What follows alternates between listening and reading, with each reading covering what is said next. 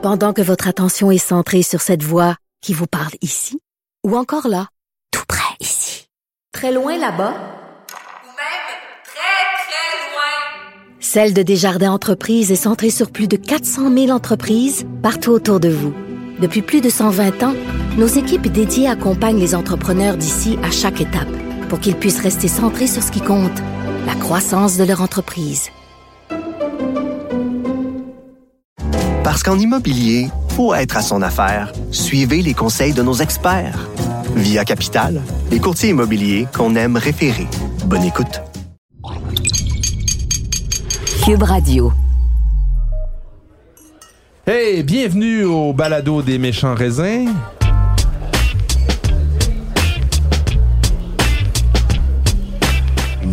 Méchant raisin.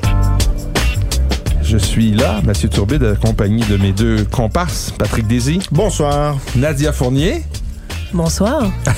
Le bonsoir est venu tard parce qu'elle est en train de nous servir du vin en dessous de la table. Ouais, ça Et- sent bon, ça sent bon. en dessous de la table parce qu'elle veut cacher la bouteille. C'est bien, on, on aime ça jouer aux cachettes dans notre podcast. Aujourd'hui, on va un petit spécial, c'est une capsule de vie des méchants raisins. On va vous expliquer un à un nos pires déceptions d'amateurs de vin. La bouteille qui nous a le plus fait rêver, qui nous a le plus laissé tomber, déçu lorsqu'on l'a ouvert et dégusté. Alors ça, ça sera très drôle à écouter. Puis après ça, évidemment, nos suggestions de la semaine. Mais avant de commencer, on a un blanc dans le verre que Nadia nous a servi. Qu'est-ce que c'est? Yeah, on a beaucoup de texture, hein? Hey, ça sent le fenouil, c'est-tu Ouais, moi? ouais, La, la, la, la feuille de fenouil?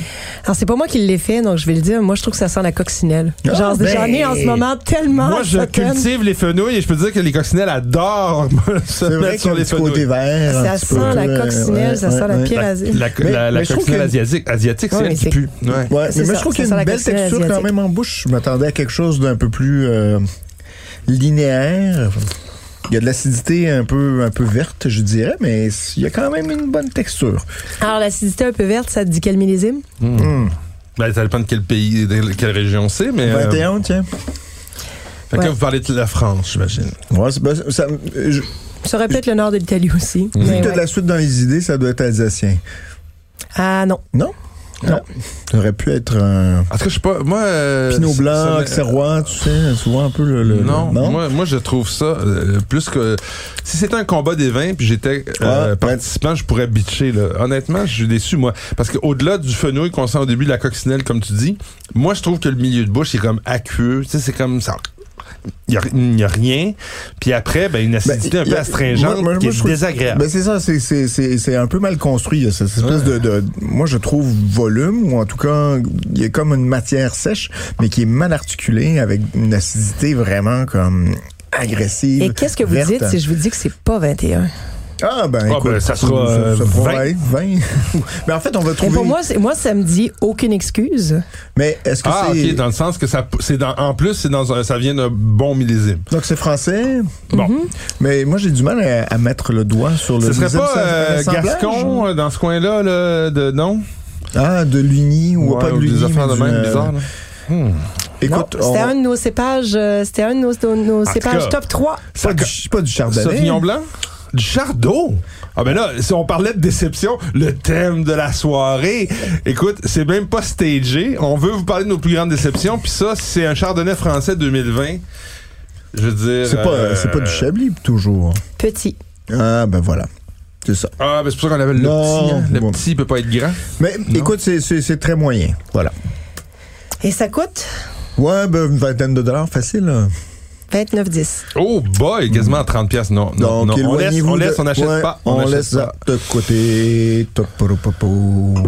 Le Poitou. Le non, Poitou. Je- honnêtement, je ne, Poitou, je ne comprends pas ce vin-là. Je- Sycomore 2020. Et c'était pas organisé avec le vin. J'ai ouvert la bouteille ouais. euh, là. Je l'avais pas goûté. Je m'attendais à ce que ça puisse être top. C'est triste. Peut-être qu'il y avait une belle intention derrière, mais c'est pas euh, ultra réussi. Alors, on va y aller. Tu sais, ça a bien mis la table. là. On a une déception ce soir euh, en ça peut studio. arriver, hein, même, même au meilleur. Ben, d'ailleurs, on va en parler.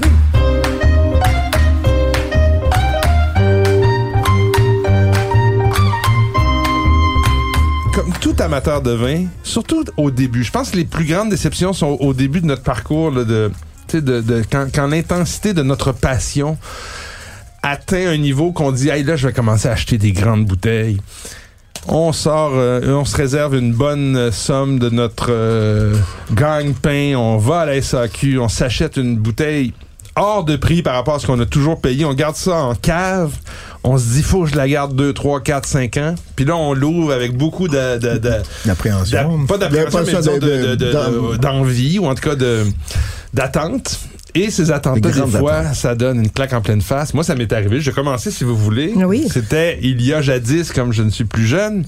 Et euh, le vignoble de Brunello di Montalcino, à l'époque, avait vraiment le vent en poupe. C'était comme euh, la région italienne. euh, C'était juste un petit peu avant la, la mode des super toscans. Et donc... Et avant le Brunello Gate. Exactement, avant le Brunello Gate. On est dans les années 90 et à l'époque, j'avais acheté la bouteille, je me souviens, en Ontario, donc au LCBO, dans la, la boutique Vintages. 50 à 60 dollars. On est dans les années 90. Aujourd'hui, ça équivaudrait probablement un vin de au-dessus de 100 dollars, en tout cas autour de 100. Et euh, j'ai gardé cette bouteille-là quelques années. On invite des amis. On fait cuire un gigot d'agneau pour aller avec le Brunello, qui avait vieilli déjà euh, comme, un, comme il faut. Et la déception. Il n'était pas bouchonné, le vin, mais il, avait- il était maigre, avec des tanins un petit peu... euh, euh, je euh, nommerai même pas le nom, puis j'aurais peut-être j'ai tellement voulu l'oublier, mais disons que c'est la première bouteille que j'avais payée au-dessus de 50 dollars et ça a été vraiment une grande déception qui m'a refroidi. Euh, Après, j'ai commencé à dire moi je vais chercher ça, les meilleurs aubaines en bas de 30 pièces puis je vais être heureux. Tu sais, avant, on l'oublie, mais tu sais, avant le réchauffement climatique, c'était à peu près un mi- tu sais, selon les Il y régions. en avait des millésimes où il n'y avait pas rien de bon un millésime sur deux sur trois qui était qui, qui était raté en Moyen fait raté, des ouais. fois trois millésimes sur cinq qui étaient ratés dans les années 70 tu sais donc euh, tout n'était pas toujours bon puis Ah non, Fait que je, moi, je ça suis en train de faire un plaidoyer pour finalement les critiques servent plus à rien. Non, mais c'est- c'est c'est vrai que les vins sont plus réguliers, les techniques se sont améliorées, mais il y a aussi ce qu'on appelle, ce que moi j'ai toujours appelé, puis je parlais avec un ami euh, qui fait plus d'investissements boursiers que moi, et, et- et cette courbe-là existe aussi dans, dans, dans, dans la valeur qu'on accorde aux, aux- actions en bourse de- de- d'entreprise, c'est que des fois, au-delà d'un certain niveau, euh, quand ça s'emballe, euh, le rendement ou la qualité dans le cas du vin ne suit pas toujours. Et là, il y a une courbe du prix qui, s'éloigne complètement de la courbe de la qualité quand on monte trop. Donc, c'est, euh, et ça, ça arrive. Donc, le rapport qualité-prix, lorsqu'on monte au-dessus de 50 ou au, au- au-dessus de 100 là, dans le cas d'un vin comme celui-là, euh, c'est pas sûr que tu vas avoir trois fois plus de plaisir qu'un vin à 30 quand tu payes euh, 100 Tu sais, C'est pas parce que c'est trois fois le prix que c'est trois fois meilleur. non ça peut des fois être trois fois meilleur Oui. mais Pas tout le temps. Pas c'est, pas, pas un gage. payer cher n'est pas un gage de Et toi, Nadia, ta grande déception dans Alors- ta carrière? Alors, ma grande déception, c'était avant que je travaille dans le, dans le monde du vin. Donc, j'ai, moi, mon, je vous en ai parlé souvent, ma- c'est ma Madeleine. Donc, j'avais découvert la Bourgogne, euh, les vins de Bourgogne en voyage là-bas. Et je reviens au Québec en, en 2003. Et en 2004, j'ai mon nouveau copain qui triple lui aussi sur le vin. Et là, on décide de se faire plaisir. Moi, je suis encore aux études. Tu sais, je suis, je suis à l'uni- je viens de terminer l'université. Euh, je on n'a pas beaucoup d'argent. tu sais, On a vraiment pas tant d'argent que ça, mais je vais à la SAQ, j'achète, j'achète une bouteille à 125 dollars. Oh boy! Mon premier vraiment coup de cœur était avec un Corton Charlemagne. 1999. Donc, tu t'es dit, je vais, je vais acheter un corton Charlemagne. je rachète même millésime Corton Charlemagne 99 d'un autre producteur à la SAQ. On, est en savoir 2000 le nom? C'est probablement le producteur le plus célèbre de l'appellation Canton Charlemagne. Euh, il y en a. OK. Bono, Bono du Martré. OK, bon. Et donc, j'achète la bouteille 2004. Le Il vin petits 5 passages ans. à vide, en C'est plus, ça. dans ce coin, dans ce temps-là. ouais. Le vin a 5 ans. Il est mort de chez mort, oxydé. Et là, je suis juste tellement déçue parce que l'anticipation était tellement grande. Et je dis à mon copain de l'époque, Alex, euh, qui est français mais qui connaissait pas les vins de Bourgogne, que ça allait être grandiose. Puis j'en parlais avec une telle passion. On ouvre la bouteille, ça fait point, point, point, point. Le vin, c'est ça. Le vin sent pas la sauce soya, mais on est vraiment... C'est C'est terne. madéri- c'est plus madérisé, c'est ça. C'est terne, Ouais. ça a pas de vie, ça c'est co en bouche. Puis à la limite, ce qui reste en bouche, on préférait pas l'avoir. Tout est décevant. On avait vraiment en plus cuisiné tout l'après-midi en espérant que le vin serait bon. J'avais l'impression que je portais l'appellation Canton Charlemagne sur mes épaules parce que je l'avais tellement soutenu. Et là, soudainement, mes premières amours me faisaient être- ça. Parce que me- ça peut être aussi. me faisait honte devant la visite. hein. Euh, Donc voilà, j'ai vraiment, euh, j'ai eu besoin de quelques années avant de. Je pense que j'ai, je suis toujours restée un peu frileuse après cette expérience-là, en me disant la Bourgogne, je vais plus jamais acheter à l'aveugle sans avoir préalablement goûté, parce que, euh, ben parce que ma déception avait juste été trop grande. Écoute, dans ce même registre-là, j'ai eu une méchante débarque aussi avec un Montrachet, moi, de, de la célèbre maison Louis Latour. Montrachet? Un Montrachet 2002 complètement oxydé après Ouais. euh, 6-7 ans. C'était, soyons un peu, ben, donnons un peu de matériel à nos auditeurs, mais c'était dans la fameuse vague où il y avait beaucoup d'oxydation prématurée. Certaines personnes avaient blâmé le, en fait, le manque de souffle ou le, le, le- le surplus de choses, je me souviens plus. mais- On pourrait faire un épisode complet sur la prémox. et, et- et finalement, il, il semble-t-il que euh, ce serait plutôt attribuable à au pressoir pneumatique euh, qui Il y en a qui ont parlé de bouchons, il y en a parlé qui ont parlé Certains de qui ont parlé de bouchons aussi, mais- il, y a, il y beaucoup, beaucoup d'éléments. Je pense que ça n'a jamais été vraiment Mais- identifié pour... Non, mais c'est... Avec certitude, on ne le sait pas. Voilà, mais maintenant, la nouvelle théorie, ce serait qu'en fait, les pressoirs pneumatiques étaient trop délicats. Donc, comme ça extrayait pas assez de phénol, il n'y avait pas assez d'antioxydants, les vins s'oxydaient vraiment facilement. Mais je connais des gens qui font, ils ont de, de très vieux pressoirs, puis ils, Parce qu'ils font- ont eu le problème pareil? Ils ont- non, ils n'ont pas eu de problème pour Ah, autant. voilà. donc c'est ça. Pourrait soutenir la Enfin. théorie de... Et toi, tu as des grandes déceptions? Ben, Est-ce que c'est le Montrachet de- Non, ben le Montrachet, c'était pas ma c'est pas euh, non c'est une déception évidemment parce que tu ce, ce genre de vin là passe pas souvent dans ta vie donc tu veux quand même euh, essayer de saisir la magie qui vient mais c'était dans le même registre c'est-à-dire dans une grande grande dégustation avec de très grands vins. Et euh, en fin de soirée, euh, on, on met sur la table un vin de- du domaine de la Romanée-Conti. Et Oh boy, OK, là, là les attentes jase, sont là. hautes. donc là. on jase non seulement sont bon, hautes, là, hauteur Everest. Déjà qu'on parle de DRC, mais lorsqu'en plus on sait que c'est un latache, donc euh, probablement le, il y a la Romani Conti, puis ensuite il y a la, La tâche, tâche, puis ensuite numéro 2. Après, ça dépend. Certains me préfèrent l'un, certains... Romanée Saint-Vivant, mais bon, disons que c'est le, Ouais, le- deuxième et d'un millésime carrément spectaculaire, 1990. C'est Oh oui. possiblement celui que tout amateur de grand vin un jour souhaite de goûter, le, fameux 1990. Et donc, le, le Latache 1990. Ben, t'as un peu comment ça s'était ramassé sur ta table, ça?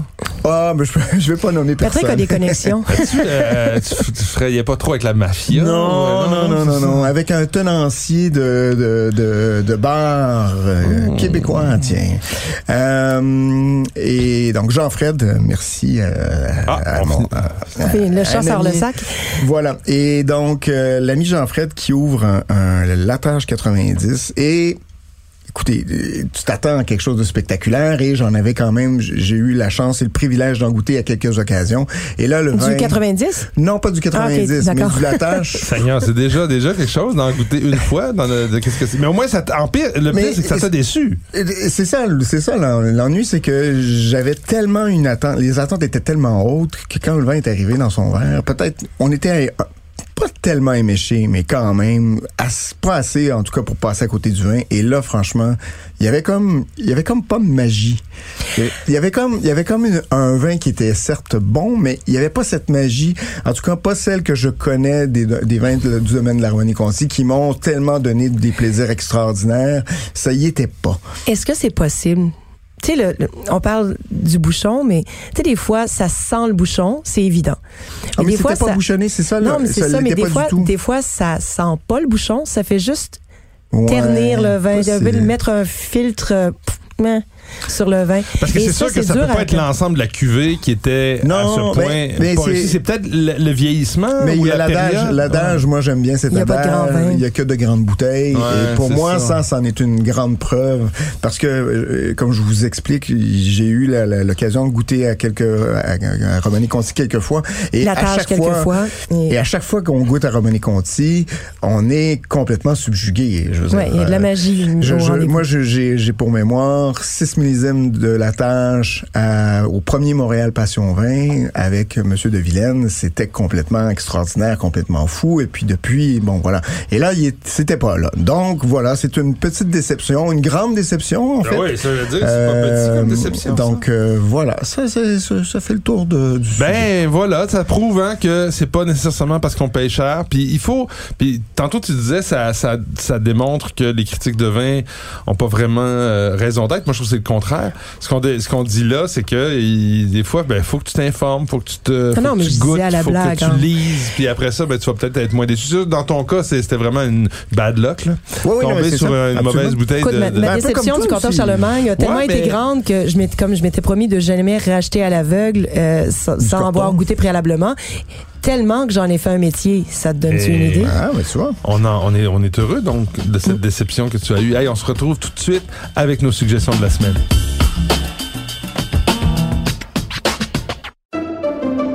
Pendant que votre attention est centrée sur vos urgences du matin, vos réunions d'affaires du midi, votre retour à la maison ou votre emploi du soir, celle de Desjardins Entreprises est centrée sur plus de 400 000 entreprises à toute heure du jour. Grâce à notre connaissance des secteurs d'activité et à notre accompagnement spécialisé, nous aidons les entrepreneurs à relever chaque défi pour qu'ils puissent rester centrés sur ce qui compte, le développement de leur entreprise. Parce qu'en immobilier, pour être à son affaire, suivez les conseils de nos experts. Via Capital, les courtiers immobiliers qu'on aime référer. Bonne écoute.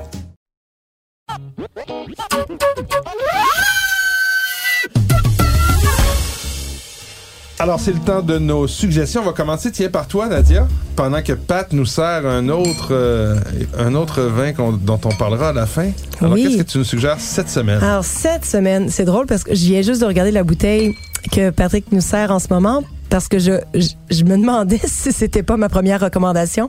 Alors, l'un de mes grands coups de cœur, je reviens en Alsace cette semaine encore. Euh, D'ailleurs, euh, pour plus pour plus de détails sur le voyage en Alsace, vous pouvez lire ma chronique Dans le journal. de lundi dernier, euh, de, de, de samedi. En fait, je suis toute confuse dans Vous allez, euh, allez voir sur Ah, le euh, blog sur- des méchants raisins, vous allez tout trouver ça. Exactement. Donc, euh, l'une de mes grandes, grandes, grandes découvertes euh, du voyage en Alsace, ça a été un domaine bourguignon. Euh, qui a une antenne, oui c'est ça, qui a une antenne alsacienne parce que André Trappet euh, est en Bourgogne depuis des années, mais ses origines sont dans le petit village de c'est Riqueville. André E. Voilà, c'est André, André E. E. Euh, sa famille cultivait de la vigne depuis plusieurs générations dans le petit village de Rigvire et euh, ses parents avaient des euh, de très très beaux morceaux de très belles parcelles euh, sur le grand cru Schönenberg qui veut dire la belle montagne. Euh, donc il fait face à Rigvire et quand on est dans le petit village de Rigvire on, on le voit il est majestueux il est partout le Schönenberg. Et quand ses parents euh, ben, devenaient trop vieux pour pour continuer à cultiver la vigne euh, et que la décision s'est ben, manifestée de doit-on vendre ou euh, est-ce qu'on conserve? Ben André n'a pas été capable de se résoudre à l'idée de vendre. Donc, elle a repris euh, les vignes avec son mari, Jean-Louis. Et puis maintenant, euh, leur fils, Pierre, a repris la propriété en 2017. Tout est en biodynamie et le vin, le vin est tellement bon. Leur Riesling, Rigvire est magnifique. Tous les vins du domaine sont top. Même le Gewürz, c'est me, me surpris, moi. même le Gewürz, tout est très, vraiment. Ouais, impeccable. Leur Pinot Noir aussi, tout est impeccable. Et 29,30 euh, je vous dirais, oui, c'est pas donné, mais ça faisait longtemps que j'avais goûté un Riesling aussi multidimensionnel, aussi euh, aussi droit, aussi précis, cristallin, avec sorte de, de côté vibrant euh, en bouche et, et c'est rien de c'est rien de, de, de majestueux et de, de, de plantureux comme certains Riesling euh, Grand Cru d'Ostertag ou autres, mais c'est droit, c'est ciselé, c'est précis et ça vaut vraiment vraiment le détour. Donc 29 dollars 30 de pur bonheur, domaine Trappet, cuvée Rigvire, Ben, Riesling 2019. Merci beaucoup pour cet autre beau reportage sur ton voyage en Alsace. Moi, je vous ramène au Québec. Encore une fois, deux fois en, deux épisodes de balado. Euh, cette fois-ci, un vin rouge euh, d'un domaine que je ne connaissais pas, qu'on dont on me dit que c'était une cidrerie à l'époque qui s'est convertie ou qui a ajouté dans le fond des vignes à son domaine. Donc le domaine Valbrome. Euh, Ah, tu vois, je connais même je pas. regarde toujours euh, Nadia voir si elle les connaît parce qu'elle connaît tellement plus. Donc tu connais pas. Non, moi, je vais vous apprendre quelque chose. Donc dû apporter la alors, bouteille. euh, ouais, ben vite dans mon bac parce que je l'ai bu rapidement. C'est vraiment un, un- un vin rouge. Euh, moi, je suis sévère souvent avec les vins rouges québécois. Je trouve qu'ils ont. euh, hein. c'est difficile de finir la bouteille avec bonheur puis d'être. euh, Il y en a des exceptions puis il y en a encore. de- Il y en a de plus en plus. Mais là, voilà, en voilà un de ces exemples-là. D'ailleurs, à un prix 22 dollars la boîte à vin euh, dont je parle régulièrement. Euh, un assemblage de Lucy Coolman, Maréchal Foch et Cabernet Franc. Donc un peu de. Et d'ailleurs, on sent très bien le cabernet franc. Euh, Le cabernet franc type framboise et type un peu petite dernière note végétale en, en- en- en derrière de, de, de nez. C'est euh, un vin assez clair au, au niveau de visuel. 12% d'alcool. En bouche, ça a des tanins euh, vraiment souples, une belle acidité. Ça se boit sur une petite pizza fine euh, ou des trucs de charcuterie. C'est vraiment, vraiment une ça belle donne bouteille vraiment envie de découvrir ça, je le connais pas. rouge du domaine Valbrome. Et oh, ce qu'on me dit, c'est qu'ils font aussi un pinot noir qui est étonnant, donc je me promets d'aller euh, y goûter. On voit, on sait qu'il y a de plus en plus de pinot noir au Québec avec les, euh, avec le réchauffement climatique. On a de plus en plus de vins de vinifera euh, à, presque 100%. Donc je, je me promets. Donc ce, ce rouge du domaine-là est disponible en ligne. Euh, au, à la boîte à vin puis probablement dans d'autres les endroits Minettes et autres, euh, exactement ouais, qui vendent euh, qui vendent des vins québécois. C'était ma première suggestion. On va euh, voir ce que Patrick a à nous suggérer cette semaine, Pat. Alors, euh, deux suggestions rapides. La première, domaine Cleanser, un Riesling 2021. Franchement, très élégant, avec ce côté un peu d'extrait sec, le côté un peu phénolique dont tu nous parlais. Euh, frais, avec beaucoup, ce côté un peu lime. On l'a, on l'a bu ça avec un carpaccio de thon. C'était Mm. délicieux avec un petit peu d'huile de sésame. Franchement, le, le rappel était super intéressant. Si vous faites des carpaccio, des trucs un peu asiatiques, le C'est vrai, Riesling, ouais, c'est franchement c'est une très, très bonne chose. Et combien t'as dit? C'est 24,95. Wow, super bon rapport qualité-prix. Voilà, l'Alsace, c'est un peu ça aussi, hein, des- vins entre 25 et 35 dollars qui sont toujours très, Mm. franchement, euh, une qualité irréprochable. Et je m'en voudrais de ne pas vous parler d'un domaine euh, que j'ai, euh, ben, en fait, découvert que- parce que c'est le deuxième millésime qui vient d'arriver à, à la SAQ qui s'appelle le domaine des closiers. Et ils font deux, cu- deux cuvées. La première s'appelle les closiers et la deuxième c'est les coudrets. Donc un qui est à 38,75 l'autre est à 53,75 On est dans le Saumur Champigny.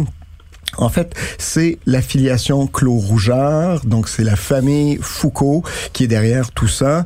Euh, c'est vendu à des prix qu'on peut qui paraissent un peu élevés aujourd'hui, mais quand vous goûtez, en tout cas pour avoir goûté l'éclosier, franchement, c'est euh, on est sur une expression très noble, très fine, euh, racée du euh, Cabernet Franc, avec ce côté poivron rouge, cassis, ces notes de fumée en finale, une belle longueur, des tanins serrés, une masse tannique qui est quand même présente, mais fine et délicate, avec beaucoup de fruits. Alors, euh, Tu me donnes envie de courir à ma SAQ.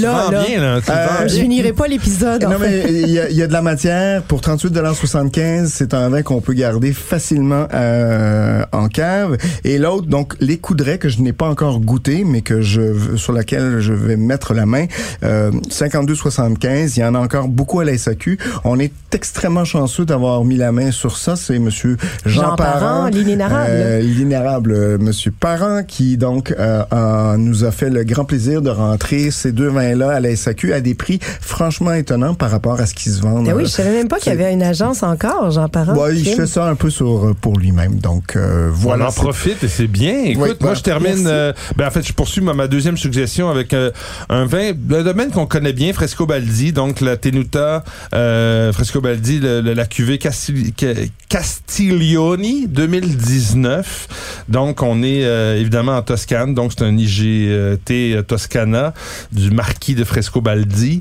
euh, à 24,80 C'est un assemblage de Cabernet Sauvignon avec euh, euh, un peu de Sangiovese et de Cabernet Franc. Donc on est dans un, truc un peu bordelais mais à l'italienne euh, et qui est franchement euh, délicieux, très très bien fait. Euh, c'est, année après année, je le trouve bien. Cette année, je l'ai trouvé encore un, un peu top par rapport à ce qu'il est d'habitude. Donc j'ai été très très ravi. 24,80 la Tenuta Frescobaldi Castiglioni. À toi, ma chère Nadia, pour Oui. clore. Après, on va parler du vin qu'on a dégusté quand même. Eh, Vous allez peut-être être surpris, mais c'est pas un vin alsacien, celui-là. Bon, t'as le droit de sortir de l'Alsace. Euh, et là, je vais faire plaisir à Patrick. C'est sa région chouchou. Euh, donc, euh, Domaine Garnier et Fils, Chabris Premier Cru, Beauroi 2018, Ah. qui est pas le millésime préféré de Patrick. Mais je trouve que pour un 2018, ça manquait pas du tout de, de tonus ni de, de, de structure. En fait, c'était pas du tout en fait plat. Ça, ça avait Mais j'ai jamais dit ça. Je, je dis surtout que ce sont des vins qui vont être plus facilement prêts à plus boire accessible en que les jeunesse. 2019 ou les 2020, je dirais. Bon, euh, voilà, très accessible, euh, élevé en vieux foudre en fait, et et donc il y a une, j'ai réentendu le mot patine il y a pas longtemps et je trouve que Ah, c'est beau ça, ce mot-là. c'est bien une certaine patine et et, et c'est 49 dollars, c'est pas donné, mais les les chablis donnés euh, sont de moins en moins nombreux. Donc ça, avec les huîtres en fin de semaine prochaine, ce serait bon? non? Pas, pas? Hum, Écoute. Euh, il me reste un fond. Je mange des huîtres ce soir. Je pourrais peut-être vous en reparler euh, la semaine prochaine. Moi, ma fête s'en vient là, au mois d'octobre. Alors, euh, on mange des huîtres. Oui, ben Ah, écoute, les huîtres sont pas mal euh, à la maison chaque semaine ces temps-ci. Mais La belle vie. ça va. J'ai des bons amis. Euh, mais moi, je l'ai, je l'ai, je mangé avec, euh, je l'ai, bu avec euh, de la courge, un petit beurre à la sauge. Ah, et c'était wow. Courge délicata, beurre à la Ça sauge. c'est une belle un petit peu de feta euh, sur le dessus. Mm. C'était délicieux. Donc, Domaine Garnier et Fils, Chablis Premier Cru, 49 à la SAQ. Ben écoutez, c'est parfait. Je pense que c'est toi, Nadia, qui nous a servi un moi. Blanc. c'est. Pat qui nous a servi Ouais. un blanc. Alors, qu'est-ce qu'on a, qu'est-ce qu'on a bu pendant qu'on jasait, là? Aimez-vous ça? Je trouve C'est ça intéressant. Un peu léger. Ouais. Un peu en Ouais, ouais. retrait. C'est frais, c'est bien fait. Ouais, c'est, réservé. euh, C'est du Gruner, donc... Ah, euh, un Gruner Veltliner. Ouais, de la maison euh, Lo- euh, Loimer, c'est la cuvée Lois, euh, donc de la région du Camtal, euh, 2021, c'est Mhm. Et c'est à- 20 c'est une vingtaine de dollars. c'est abordable et puis ça, vaut tout à fait son prix. Ça, ça irait avec des huîtres. Franchement, Oui, cette acidité en finale là, là, avec le petit peu de gras de, de, ou de des l'huître charnue. Les Oui. Ou des palourdes. Mais ce que j'aime, si, vous voulez, euh, disons qu'il y en a plusieurs. Il, y a- euh, il fut un temps à la SAQ, on n'en trouvait pas du tout. Là. Il y a, il y a là, 3 c'est la 4 ans. mode, là. le Gruner, il y en a comme genre peut-être trop, je dirais. Ah, y a Il n'y a jamais trop de déjà bons avoir vins, trop je suis de- d'accord. On est, mais disons trop de que diversité. bon, écoute, tout ça Avant, pour il y avait que les la SAQ. Si- Non mais l'ennui c'est que c'est pour l'amateur de s'y retrouver puis de trouver un bon Gruner. Mais, non, mais sérieux, sans blague, parlons-en. Moi, ce que je trouve, puis je fais un lien avec ce que toi, tu nous racontes depuis deux épisodes. On parlait de l'Alsace. On a parlé de l'Alsace. Moi, je trouve que la diversité des vins d'Alsace en ce moment à la SAQ, c'est une honte. Il y a pratiquement rien. Il y a des, succursales Ça où il y a, change. il y a des succursales Ouais, que moi, je visite si- régulièrement où il y a trois ou quatre vins de toute l'Alsace dans la région, C'est autre pas, c'est pas représentatif de la diversité et de la qualité qu'on retrouve. Alors qu'on va avoir qui est important. Alors, 12 continue. Gruner Veltliner à côté, je trouve ça n'a aucun sens. Ben alors, euh, si ça. on est pour en parler, Oui, moi, je trouve que, bon, hein, il vient de mettre son poing sur la table, il était Ah bien de mettre son pied à terre. Euh, Il est déjà Merci, Mathieu. En fait, je pense que ça témoigne d'une différence, et on en a parlé dans la région, euh, c'est que l'Autriche a vraiment très, très bien réussi son sa renaissance. Euh, Il y a eu un gros, gros, gros scandale en, en Autriche euh, dans les années 80, M'en le scandale, le scandale de l'antigel. Je sais, mais je m'en souviens plus. Et début des années 2000, ils ont fait le pari de la qualité euh, et ils Ouais, ont lancé aussi, je m'excuse, ils ont fait le pari de la qualité depuis le début. le gros Ben, en fait, problème pas- avec l'Alsace, là où j'allais, mais- le gros problème avec l'Alsace, c'est que contrairement à l'Autriche, dans la tête de plein de gens, C'est sucré. à cause de mauvais vins de grosses entités qui faisaient des vins édulcorés, bas de gamme, pas de complexité, ben là, les gens se sont imaginés que tous les vins alsaciens étaient sucrés.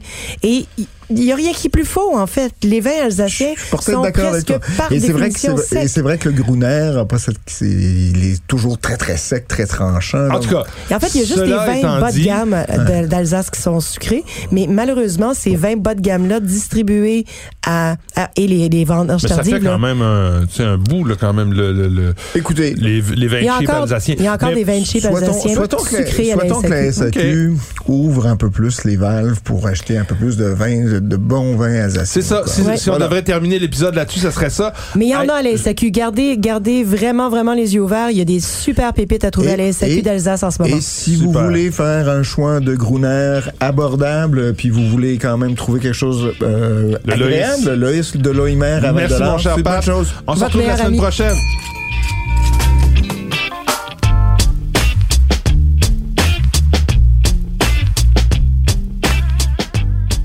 Ce balado des méchants raisins vous est servi par Mathieu Turbide, Nadia Fournier et Patrick Daisy. Montage et réalisation, Anne-Sophie Carpentier. Une production Cube Radio.